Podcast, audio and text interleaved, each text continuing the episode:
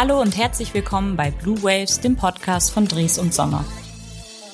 Bei uns im Podcast dreht sich alles rund um die Frage, wie sieht eine lebenswerte Zukunft aus und was kann die Bau- und Immobilienbranche dazu beitragen.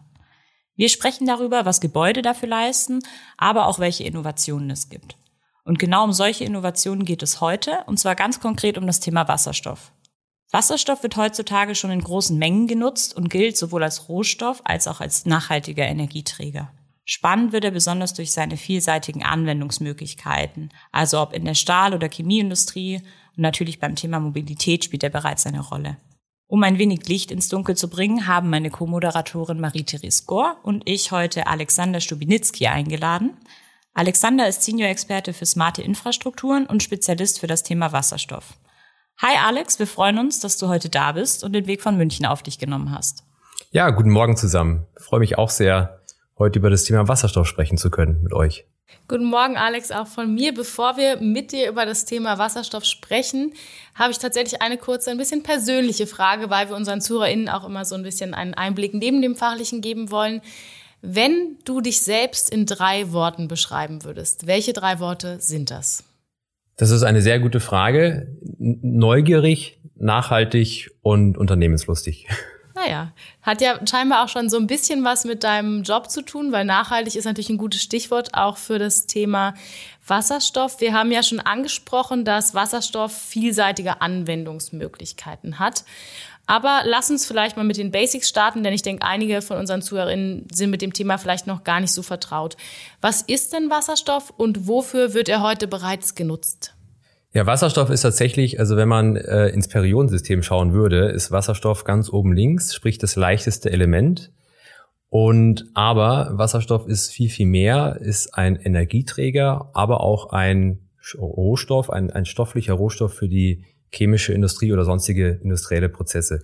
Und das macht ihn tatsächlich auch so vielseitig. Äh, heute wird er primär genutzt für die Herstellung von Basischemikalien aber auch beispielsweise für die ähm, Fetthärtung, also für die Herstellung von Butter. Also Wasserstoff ist in dem Sinne kein, ähm, ist ein völlig ungefährlicher Stoff und ähm, darüber hinaus auch noch für die in der Petrochemie zum Beispiel für die Entschwefelung von von Kraftstoffen. Also eine sehr sehr vielseitige Anwendung haben wir bereits heute von von Wasserstoff weltweit. Ja, Klingt auch so ein bisschen so, als wäre das in ganz vielen Sachen drin, die man im täglichen nutzt. Jetzt hast du gerade ein Schlagwort gesagt, Petrochemie. Sagt mir jetzt persönlich nichts. Was genau ist das?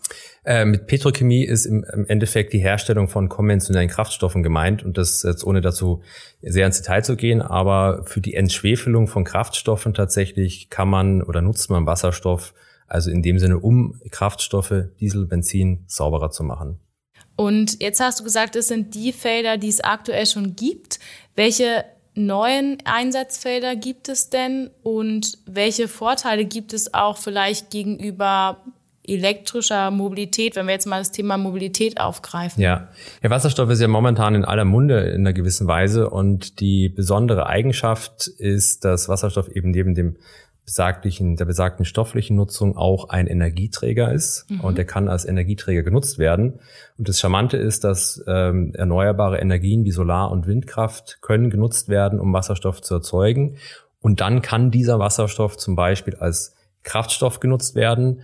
Aber wesentlich spannender, zumindest aus meiner persönlichen Sicht, finde ich die Nutzung von ähm, dann grünem Wasserstoff, zum Beispiel in der chemischen Industrie oder auch der Stahlherstellung. Hier kann er überall einen Beitrag leisten, um solche Produktionsprozesse schlichtweg nachhaltiger und erneuerbarer zu machen. Und die Abgrenzung zum Thema Batterie, batterieelektrische Mobilität, ähm, da kann man tatsächlich sagen, also wenn man das, das Beste ist, wenn man Strom verfügbar hat, ähm, sollte man Strom nutzen. Insofern äh, finde ich es aus einer technischen Sicht absolut sinnvoll, Batteriefahrzeuge oder Strom in Batteriefahrzeugen zu nutzen. Jedoch gibt es auch Anwendungen, äh, wo es Sinn machen kann, den Energieträger Wasserstoff in, für, die, für die Mobilität zu nutzen. Das ist dann der Fall, sobald es schwerer wird und ähm, kürzere Betankungszeiten erforderlich sind. Zum Beispiel LKWs oder im, im Umfeld eines Flughafens oder eines Hafens, wo man schlichtweg Fahrzeuge hat, die viel Energie brauchen, viel Kraftstoff brauchen und lange Laufzeiten haben. Da kann das Sinn machen. Das heißt, du hast jetzt schon äh, viel drüber gesprochen, dass man es eben als Kraftstoff auch nutzen kann und dass es da besonders spannend ist und äh, eben gerade dann der grüne Wasserstoff interessant ist. Vielleicht mal ganz kurz nochmal zum Beginn, wie wird das denn eigentlich hergestellt? Also wie bekommen wir den Wasserstoff und was leisten dann auch seine Derivate? Ich habe mich vorher so ein bisschen eingelesen und dann auch gehört, gerade Ammoniak und Methanol sind da irgendwie ganz spannend. Kannst du uns vielleicht so ein bisschen wirklich über die Herleitung vom Wasserstoff was erzählen? Äh, klar, also die, wir haben jetzt zuvor von der momentanen Nutzung von Wasserstoff gesprochen und also prinzipiell gibt es zwei Möglichkeiten, Wasserstoff herzustellen. Zum einen ähm, tatsächlich aus, aus äh, ja, fossilen Rohstoffen. Das ist natürlich nicht so interessant, aber mit Stand heute wird Wasserstoff zum Beispiel aus Erdgas und sonstigen Kohlen, äh, fossilen Kohlenwasserstoffen hergestellt, schlichtweg über Wärmeprozesse. Was nennt man thermochemische Herstellung? Äh, die wesentlich interessantere beziehungsweise die Variante, um erneuerbare Energien äh, zu nutzen, ist dann die elektrolytische Herstellung von Wasserstoff. Und da muss man sich vorstellen, man nimmt schlichtweg einfach Wasser. Wasser ist H2O und mittels Strom spaltet man dieses Wasser in auf der einen Seite Wasserstoff auf und auf der anderen Seite Sauerstoff. Das ist ein sehr sauberer Prozess mit unglaublich, mit einem unglaublich großen Potenzial.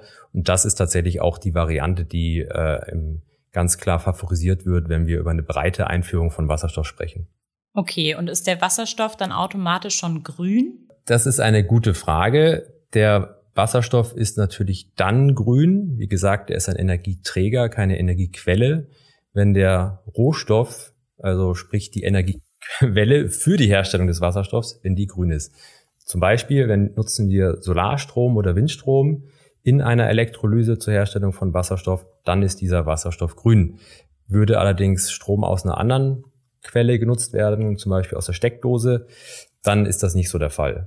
Und ähm, aber insofern ist natürlich, also wenn wir von einer zukünftigen Wasserstoffwirtschaft sprechen oder auch einer teilweisen Wasserstoffwirtschaft, dann muss es natürlich das Ziel sein, grüne Energien für die Herstellung ähm, des Energieträgers Wasserstoff zu nutzen. Dann hattest du gefragt, was äh, seine Derivate. Ähm, mhm. Ammoniak und Methanol. Also äh, jetzt nochmal den Brückenschlag zum, wofür wird Wasserstoff heute genutzt. Ähm, die Herstellung von Ammoniak ist ein ganz, ganz großes Thema. Ähm, also eine ganz große Nutzung von äh, oder Anwendung, wo Wasserstoff heute genutzt wird.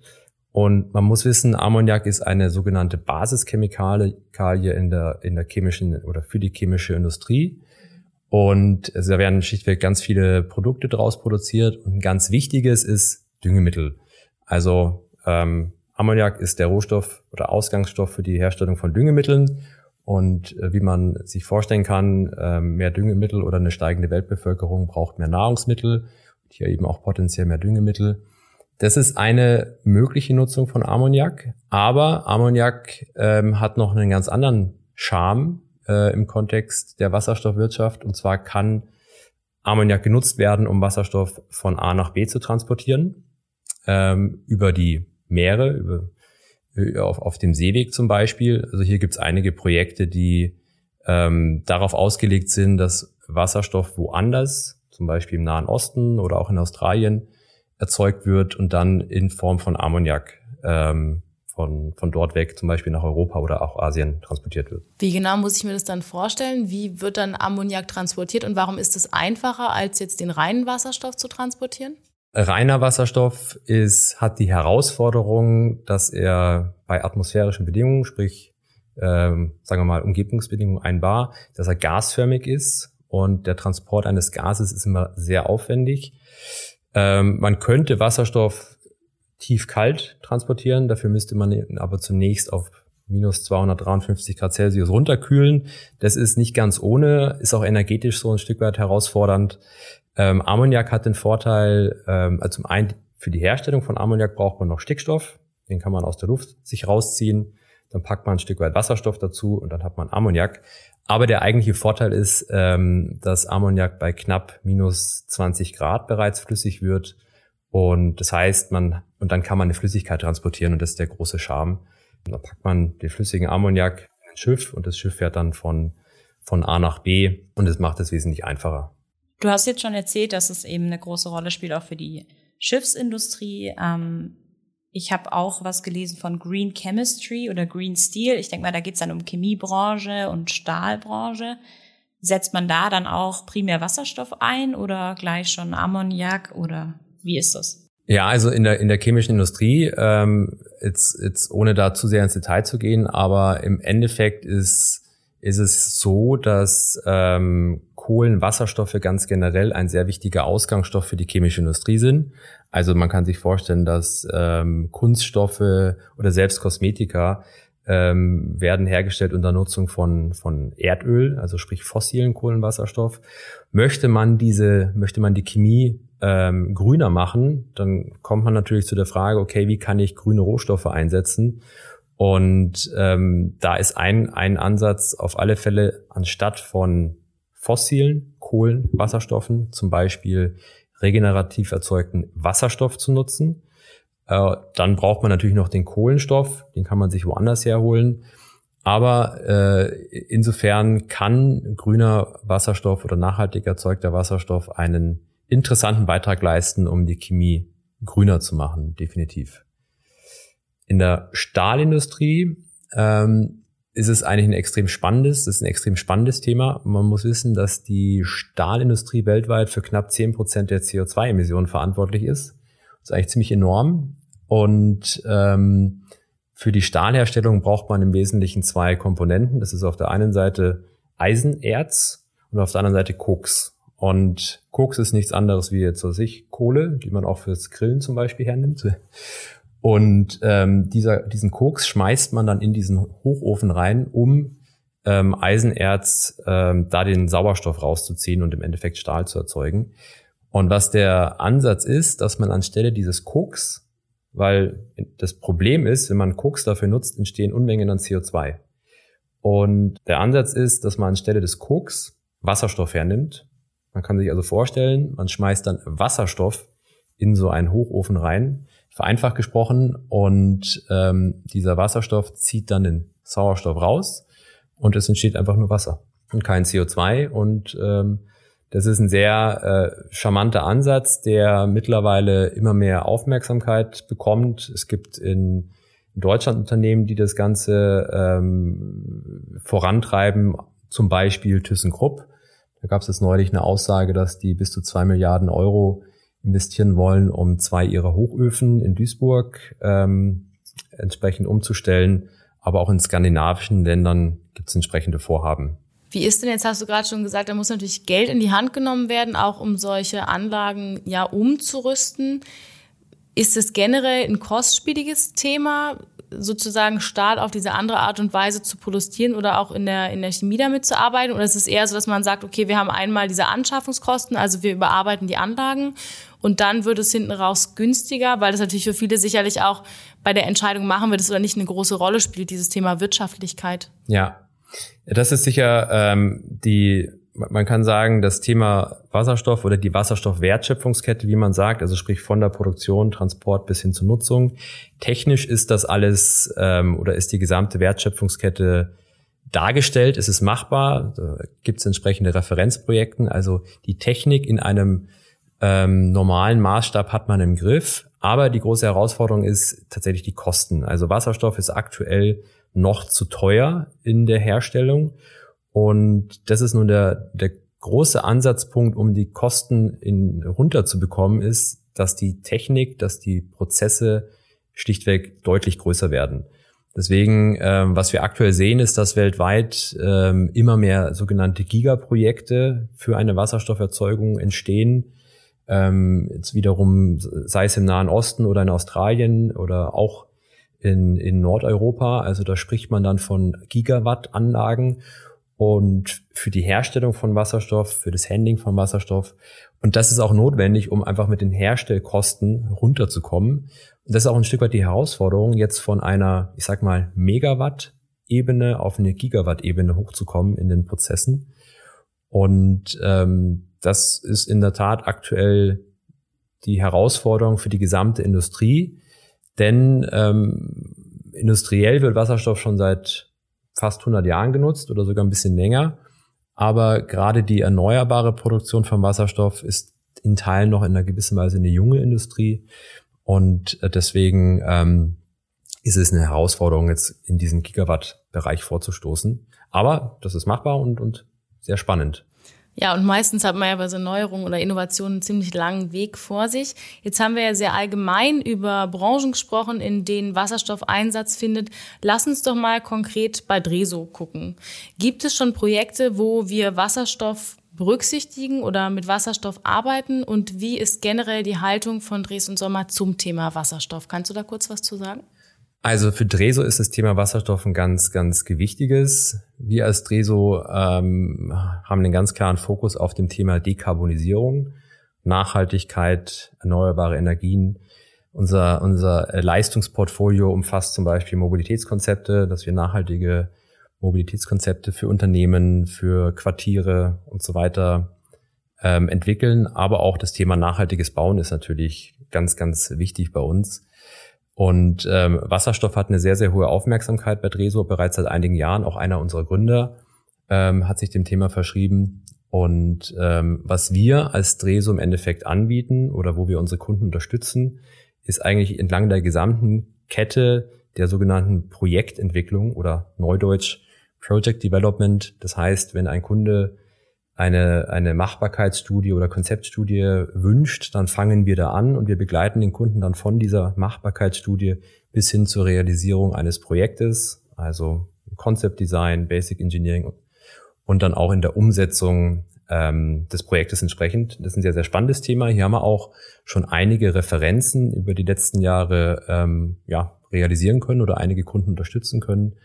Und unser, unser äh, Anspruch, beziehungsweise ähm, wir, wir unterstützen Kunden aber auch immer mehr in, der, in dem Upscaling, in der Realisierung von Gigaprojekten. Und ein zweites ganz spannendes Thema, wo wir Kunden unterstützen, neben der besagten Projektentwicklung, ist ähm, zum Beispiel, wenn es darum geht, Schlagwort industrielles Upscaling. Also man muss wissen, ähm, ein auch wichtiges Thema entlang der Wasserstoffkette ist, dass Technologien für die Nutzung von Wasserstoff, wie jetzt eine, ein Elektrolyseur oder eine Brennstoffzelle oder auch andere Komponenten. Auch diese Komponenten müssen in den Kosten runterkommen. Dafür muss, müssen die Fertigungen solcher Komponenten größer skaliert werden. Und hier unterstützen wir Kunden im, im, in, zum Beispiel in der Planung von Serienfertigungen für solche Komponenten. Ein ganz, ganz extrem spannendes Thema, wo wir tatsächlich für den Kunden einen sehr, sehr großen Mehrwert bringen können. Und da haben wir auch einige schöne, schöne Referenzen. Das heißt, das Thema Dekarbonisierung äh, ist für Dres und Sommer sehr wichtig und du würdest sagen, die Haltung zu Wasserstoff wird immer wichtiger oder? Ja, man kann es so formulieren, dass das Thema, dass Wasserstoff ein ganz wichtiger Schlüssel ist, um zu dekarbonisieren. Und ähm, Dres und Sommer hat sich in der Tat dem Thema Dekarbonisierung enkelfähige Zukunft verschrieben. Und äh, Wasserstoff ist hier ein, ein ganz wichtiger Schlüssel, um das zu erreichen. Zum Beispiel durch das Thema Sektorkopplung, um das, um das Schlagwort zu nennen. Wie gesagt, es kann Strom, erneuerbarer Strom aus Sonne äh, oder auch Wind in Wasserstoff umgewandelt werden. Und dieser Wasserstoff kann dann in die Mobilität, in die Stahlindustrie, in die chemische Industrie, aber auch in die Gebäude ähm, genutzt werden. Und das ist natürlich unglaublich spannend. Also es wird im Endeffekt ohne Wasserstoff keine Dekarbonisierung geben, so wie man sie erreichen könnte. Also insofern, das macht es auch für Dreso so wichtig und, und spannend. Wir brauchen also sehr viel Wasserstoff. Wo könnte der denn zukünftig hergestellt oder erzeugt werden? Werden wir den importieren müssen? Also wenn er so viele Anwendungsfelder abdecken kann, es klingt ja nach einer Riesenmenge, die wir brauchen. Ja, das ist tatsächlich wahr. Ähm, also wenn man äh, sich jetzt vorstellt, dass selbst ein Stahlwerk, um ein Stahlwerk auf Wasserstoff umzustellen, da sprechen wir gleich von enormen Mengen. Ja, ich hatte eingang oder zuvor gesagt, dass es wichtig ist, in den Kosten der Wasserstoffherstellung runterzukommen. Das heißt natürlich auch, dass es wichtig ist, dort Wasserstoff zu erzeugen, wo der Strom besonders günstig ist. Wenn wir da auf Europa schauen, dann sind wir ganz schnell im, im Norden Europas, also dort, wo große Mengen an Windkraft verfügbar sind, die von den Stromgestehungskosten relativ günstig sind. Ähm, also auf einer europäischen Landkarte würde ich sagen, werden wir Wasserstoffproduktion im Norden sehen, an, an der Küste oder aber auch ähm, in Spanien, Portugal, wo wir potenziell große große Potenziale für solare Wasserstofferzeugung haben und dann natürlich aber auch den Import aus Regionen, wo schlichtweg ganz viel Sonne scheint ähm, oder auch ganz viel Wind weht, wo man äh, entsprechend günstig der Strom ist. Also und aus einer europäischen Ebene, deutschen Ebene, europäische Ebene werden wir nicht umhin kommen, Wasserstoff zu importieren. Ich hatte mal vor einiger Zeit eine interessante Studie ähm, gelesen oder äh, mitbekommen, dass selbst wenn wir in der Nordsee sämtliche Potenziale für eine Windstromerzeugung ausbauen und damit Wasserstoff erzeugen, ähm, können wir nur 50 Prozent des Wasserstoffbedarfs decken. Und aber eigentlich soll ja dieser Strom genutzt werden, um fossilen Strom zu ersetzen. Und ähm, also kurzum, wir, wir werden Importe brauchen. Europa und Deutschland wird, wird auch nach wie vor ein Energieimportland sein, aber wir können im Zweifel auch mehr heimischen Wasserstoff erzeugen. Das klingt ja schon mal nach einem ganz guten Weg, auch wenn ich sehe, dass wir in Deutschland scheinbar zumindest vom Standort her noch nicht so viel mitbringen. Wir haben nicht ausreichend Sonne und auch nicht ausreichend Wind und das Meer ist zu weit entfernt. Also für Stuttgart wird schwierig. Vielleicht für Freiburg, die sind ja die sonnigste Stadt in Deutschland. Ähm, aber du hast jetzt natürlich schon ein paar wesentliche Herausforderungen genannt. Ähm, wichtig ist natürlich auch, dass wir da irgendwann zu einer breiten Nutzung kommen. Du hast gesagt, wir müssen von Megawatt zu Gigawatt. Wie lässt sich denn die Herausforderung meistern und wie können wir auch die Kosten zukünftig senken? Gibt es da schon, losgelöst von diesen Gigaprojekten, die du genannt hast, andere Ansatzpunkte? Um das nochmal als kleinen Recap, also wir haben zwei Themen, die es braucht, um in den Kosten runterzukommen. In der Tat, was du gerade meintest, von Megawatt zu Gigawatt als eines. Und das zweite, die Komponenten, die wir in solchen Anlagen brauchen, zum Beispiel einen Elektrolyseur, die, die Herstellkosten einer Elektrolyseur-Einheit massiv zu senken. Auch hier unterstützen wir. Und tatsächlich ist es, ich will mal flapsig sagen, eigentlich damit getan. Also wenn es uns gelingt, dass wir Gigawatt skalierte oder Anlagen in einem Gigawatt-Skala äh, realisiert bekommen, dann kommen wir mit den Kosten runter. Allerdings ist sicherlich die Herausforderung an der Stelle, weil die Wasserstoffprozesskette ist wenn man so will, leider relativ komplex. Und das macht es eben herausfordernd, dann ein Projekt in der Gigawatt-Skalierung zu realisieren. Und hier kann beispielsweise, das ist auch eine schöne Leistung, die Dresden Sommer mit, mit anbietet, ähm, Thema Projektsteuerung und Projektmanagement, dass einfach schlichtweg alle Stakeholder maximal effizient fokussiert zusammenarbeiten. Und das wird die Herausforderung sein, solche Projekte kosteneffizient umzusetzen. Es sind aktuell einige in der Mache. Wie gesagt, wenn man jetzt auf einer weltweiten Skala gibt es zahlreiche Projekte, einige sicherlich in der Ankündigung. Aber die Herausforderung wird sein, das Ganze ähm, effizient umzusetzen und dann sei noch ergänzt, neben der Erzeugung dann eben auch den Transport zu realisieren. Sprich, ähm, wenn wir wiederum darüber sprechen, dass wir potenziell Wasserstoff importieren, ich meine, dann muss sowas, muss das, das Wasserstoffmolekül oder der Ammoniak muss dann auf dem Schiffweg äh, nach Europa oder auch Asien gebracht werden. Das gilt es darzustellen, das gilt es zu, zu, demonstrieren. Und sobald wir dann aber den Wasserstoff in Europa oder in Deutschland haben, zum Beispiel an, an der Nordseeküste, muss er auch äh, transportiert werden. Und zwar dorthin, wo wir ihn brauchen. Das ist in, im Norden, aber auch in, ich sag mal, Mitteldeutschland oder in Süddeutschland, da wo die äh, Verbraucher sind, die Industrien.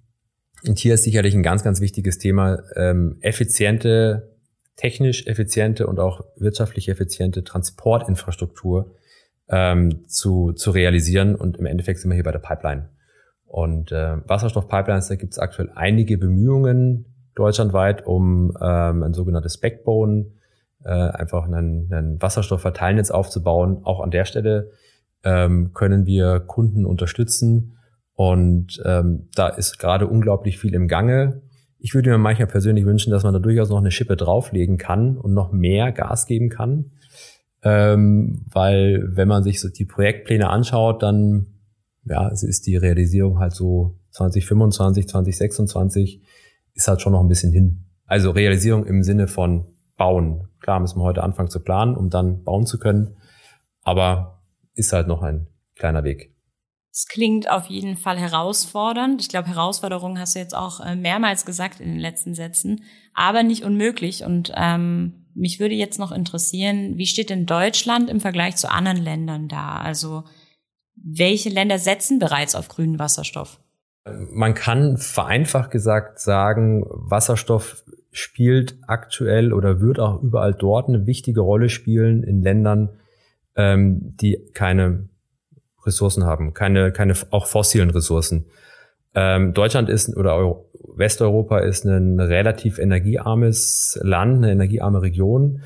Ähm, das heißt, wir müssen Energie importieren und dann sind wir halt ganz schnell beim beim Thema Wasserstoff oder auch Wasserstoffderivate, wenn es darum geht, Energie zu importieren. Ein anderes sehr plakatives Beispiel ist Japan. Japan ist schon immer ein Energieimporteur, ist eine Insel ähm, mit einer, es ist die drittgrößte Wirtschaftsmacht weltweit mit einem äh, großen Energiebedarf und so ein Land wird immer Energie importieren müssen. Und ähm, um aber weg von fossilen Energieträgern zu kommen, spielt Wasserstoff eine Rolle. Und auf einer weltweiten Skala kann man in der Tat sagen, ähm, Deutschland tut sich einiges, schon auch länger. In Asien, hier allen voran Japan und Südkorea ist Wasserstoff ein Thema in Skandinavien, Frankreich äh, und dann tatsächlich auch in den USA, aber hier insbesondere in Kalifornien. Und also wie steht Deutschland da in dem, in dem äh, Kontext Wasserstoff? Also wir haben in Deutschland unglaublich viel Industrien und auch Technologien, äh, die die Wasserstoffwertschöpfungskette braucht, sei es Elektrolyseure, Brennstoffzellen, Transportmöglichkeiten. Und ähm, ich denke, auf der Implementierungsseite, also sprich wenn es darum geht, wirklich Technik umzusetzen, Projekte zu realisieren. Da sind wir, brauchen wir uns nicht verstecken, aber es gibt andere Länder, die da aktuell doch deutlich aufholen. Allen voran die USA. Da gab es jetzt neulich einen Gesetzesentwurf, der schon sehr, sehr eine sehr krasse Förderung der Wasserstoffwirtschaft da drüben darstellt. Und ähm, insofern, um hier nicht den Anschluss zu verlieren, sollten wir, wenn es in die um die Umsetzung der Projekte geht, ähm, können wir durchaus noch mal eine Schippe drauflegen. Sollten wir dann da auch, weil du gerade gesagt hast, in den USA gab es einen Gesetzesentwurf, auch von der rechtlichen und politischen Seite einfach noch mehr pushen aus deiner Richtung gedacht? Ja, also was die ähm, Amerikaner, was die beiden Regierungen gemacht hat, ist ohne mich allzu sehr da im Detail oder ohne zu sehr ins Detail zu gehen, ist im Endeffekt den aktuellen Nachteil, nämlich noch die relativ hohen Kosten, die setzen genau da an. Ähm, sprich, also man, man versucht die Nachfrage nach Wasserstoff zu stärken, indem man einfach das Kostenproblem ein Stück weit aushebelt durch ähm, politische Mechanismen. Ich meine, sowas haben wir nicht. Äh, bei uns gibt's ähm, in Deutschland ganz viel Förderung für die, für die Projekte.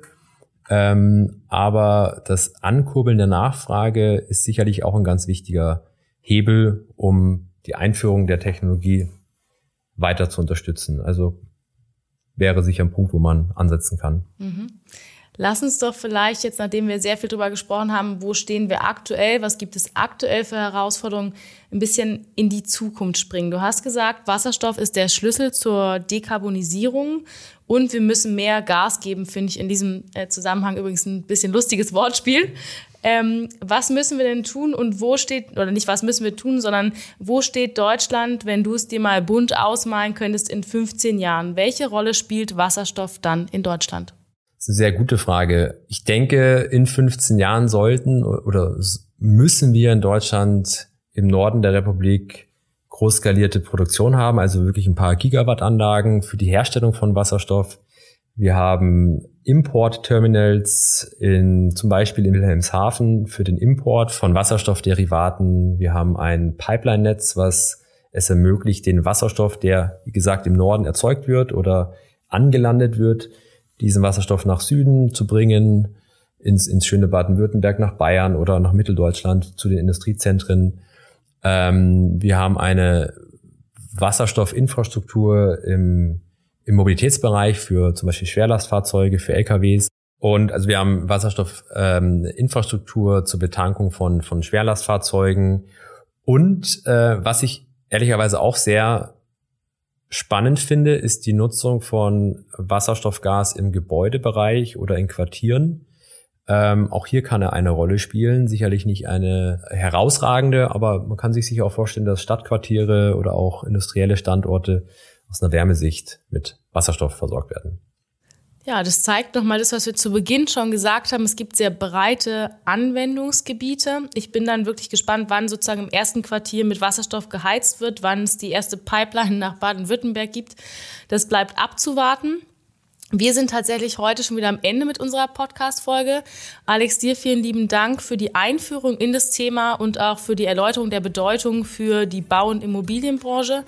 Und wenn Sie, liebe ZuhörerInnen, jetzt an weiteren Informationen interessiert sind, dann klicken Sie gerne auf den Link in der Episodenbeschreibung oder vernetzen Sie sich gerne auch direkt mit Alexander Stupinitzki auf LinkedIn. Ich bedanke mich wieder einmal fürs Zuhören und sage bis zur nächsten Folge Blue Waves, dem Podcast von Dres und Sommer.